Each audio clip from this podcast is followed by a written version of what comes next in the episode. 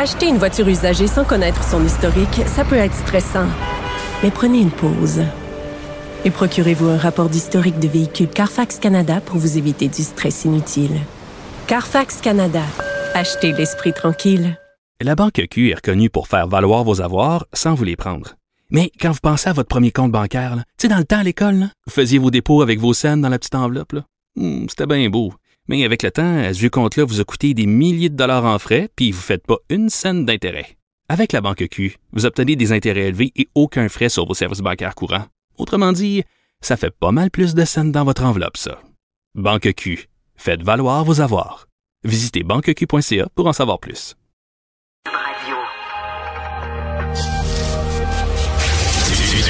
Trisac.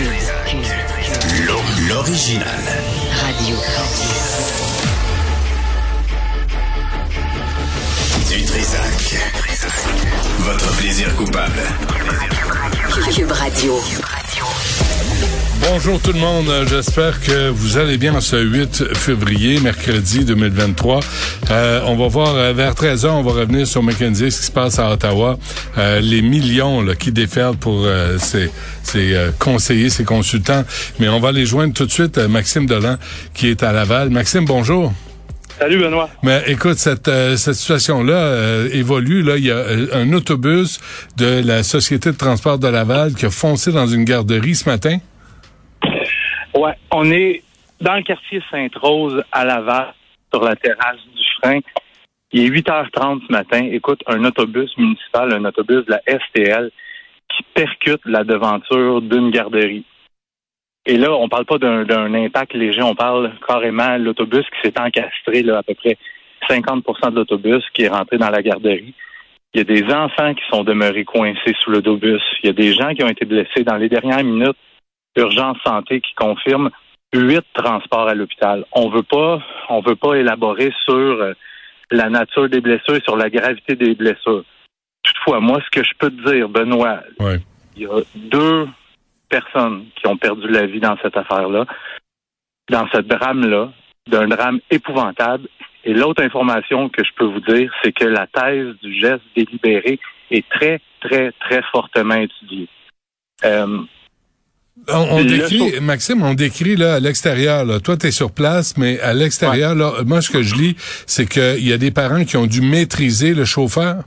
Exactement. Je viens de parler euh, justement avec euh, un de ces, c'est un voisin qui a entendu l'énorme fracas quand l'autobus a percuté la garderie.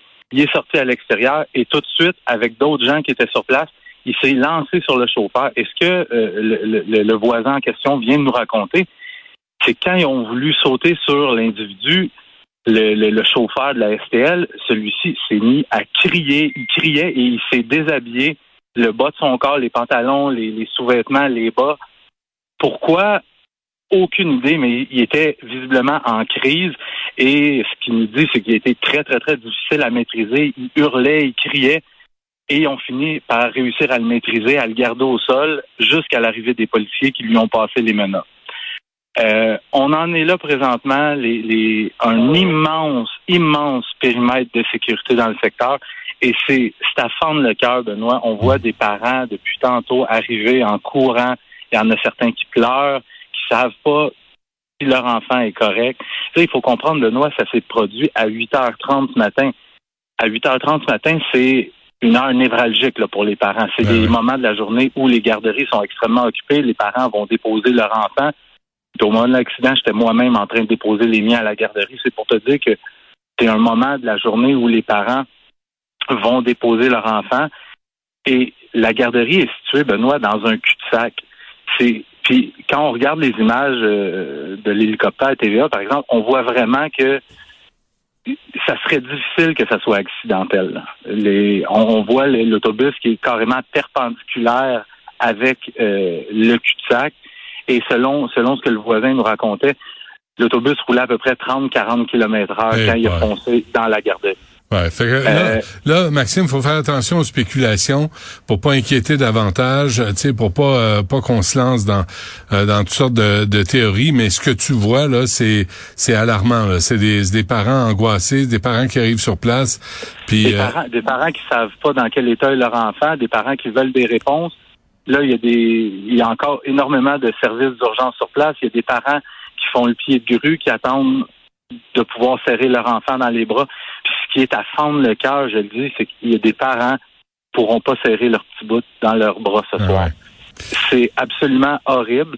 Et là, euh, Et on, dis- on est en, en tout début d'enquête. Ouais. Le suspect dans ce dossier-là, parce que c'est un suspect à l'heure actuelle, va être rencontré pour tenter de comprendre qu'est-ce qui s'est produit? Parce que c'est pas c'est pas quelqu'un qui s'est emparé d'un autobus puis qui a décidé de de, de, de, de foncer dans une garderie. On parle vraiment d'un chauffeur de la STL qui travaillait à la STL depuis une dizaine d'années, nous dit-on, père de deux enfants. Et, et selon mes informations, il y a un des enfants du chauffeur impliqué qui allait à cette garderie-là. Ben. OK. Fait que là, euh, as-tu dit qu'il y avait deux décès? Il y a deux décès. Selon mes informations, c'est des sources béton. Il y a au moins deux décès et plusieurs blessés graves. OK. Écoute, on se reparle vers midi moins cinq, là. On va euh, laisser euh, la police faire son travail, là, puis euh, les parents arriver sur place. Puis on reparlons-nous, Maxime, si c'est possible, vers, vers ta chronique, là, midi moins cinq. Parfait, Benoît. Parfait, Salut. merci.